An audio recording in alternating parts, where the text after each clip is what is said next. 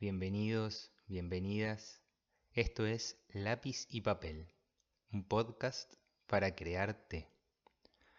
Primer episodio, efecto dominó. ¿Cómo andan? Es necesario que escuches el episodio de introducción para continuar. Empecemos.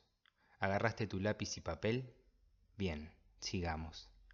Arranca con dibujar en tu papel un rectángulo en blanco Ahora, imagina que ese rectángulo es la primera pieza de una fila de dominó.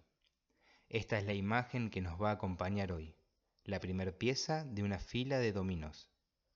El tema que vamos a abordar es el efecto que se genera en nuestra vida cuando aprovechamos las situaciones que se nos presentan para crecer. Me refiero al momento que resignificamos y revalorizamos el presente transformándolo en un aprendizaje cuando dejamos de ser quien propone el tiempo a nuestro día a día y nos ponemos a observar el tiempo que nuestro vivir nos ofrece. Juguemos con una situación. Imagínate que estás compartiendo con una persona una conversación y le preguntas, ¿cómo te trata la vida? ¿Cómo venís? ¿Cómo andás? Y esta persona responde, estoy en un momento brillante, me siento muy bien, el otro día tuve una entrevista de trabajo y quedé contratada. Aproveché el fin de semana para disfrutarlo con mi pareja. Además, ahora estoy haciendo un taller de arte que me invitó un amigo. Y no sabes, el otro día mi prima me propuso dar una mano con apoyo escolar en un barrio. Quedé encantada. Vuelvo a repetir la respuesta. Estoy en un momento brillante, me siento muy bien, el otro día tuve una entrevista de trabajo y quedé contratada. Aproveché el fin de semana para disfrutarlo con mi pareja. Además, ahora estoy haciendo un taller de arte que me invitó un amigo y el otro día mi prima me propuso dar una mano con apoyo escolar en un barrio. Quedé encantada. Toma tu lápiz y con la consigna de siendo en una escala del 1 al 10, el 1 nunca y el 10 siempre, anota en tu hoja cuántas veces recibís una respuesta de este estilo. Con la misma lógica, siendo uno nunca y diez siempre, pensá cuántas veces vos tenés respuestas de este estilo. Bien, ¿a qué vamos con todo esto? En mi opinión, esa persona acaba de entrar en lo que llamo efecto dominó. Es la etapa en que nos desapegamos de deseos caprichosos, de enfrascarnos con ideas y empezamos a comprender que la vida tiene su propio movimiento y que las situaciones empiezan a aparecer para que podamos aprovecharlas y ser plenos con lo que hay. Por lo tanto, cuanto más atentos y conscientes, más provecho vamos a empezar a sacarle a cada situación. Optar por una lógica donde en vez de desear, proyectar, poner expectativas y ser quienes proponemos un ritmo, elegir con, y se me vino esta palabra mientras pensaba, elegir con decorar lo cotidiano y a veces también lo extraordinario, con nuestras ganas de estar bien. Y de este modo podremos entrar en un dinamismo saludable con el día a día. Víctor Frank, en el libro de El hombre en busca de sentido, propone algo que para mí es importantísimo. Él dice que nosotros estamos esperando algo de la vida cuando la vida es quien espera algo de nosotros.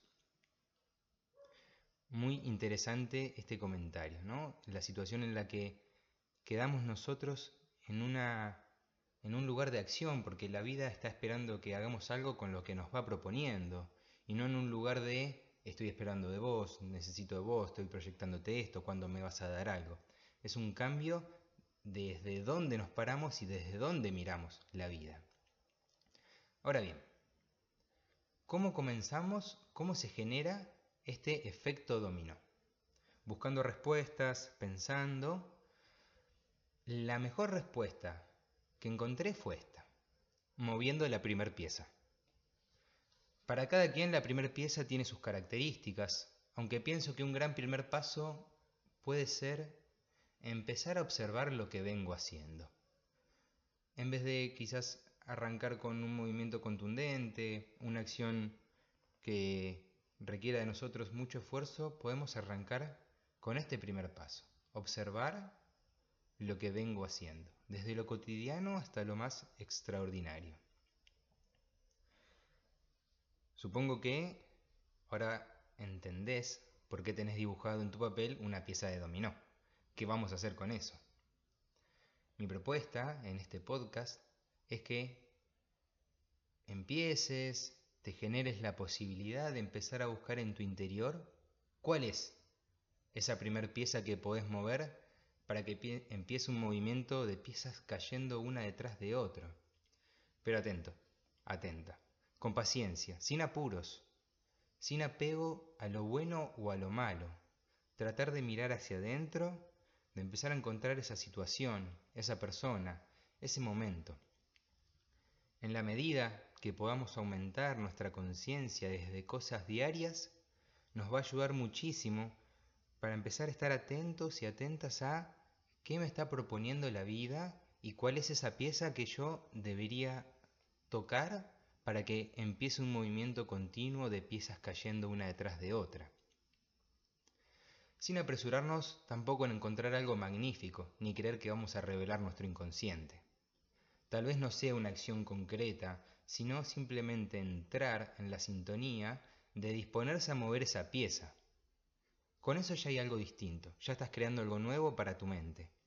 Y de esto se trata los podcasts, empezar a crear, empezar a crear situaciones, empezar a crear en un papel, empezar a crear pensamientos, empezar a crear ideas, empezar a crear la posibilidad de engancharse con el movimiento de la vida y estar atentos y conscientes para sacarle jugo, para sacarle provecho y para poder aprender algo nuevo. Bien, hasta acá llegamos por hoy.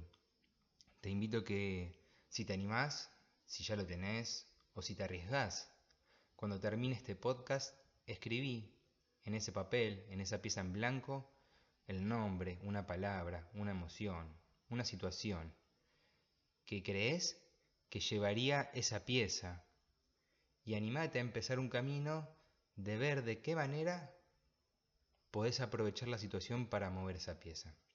Muchísimas gracias por escucharme, espero que lo hayas disfrutado y la práctica de crear cosas nuevas nos ayudará a estar cada día más conscientes felices. Muchas gracias, saludos.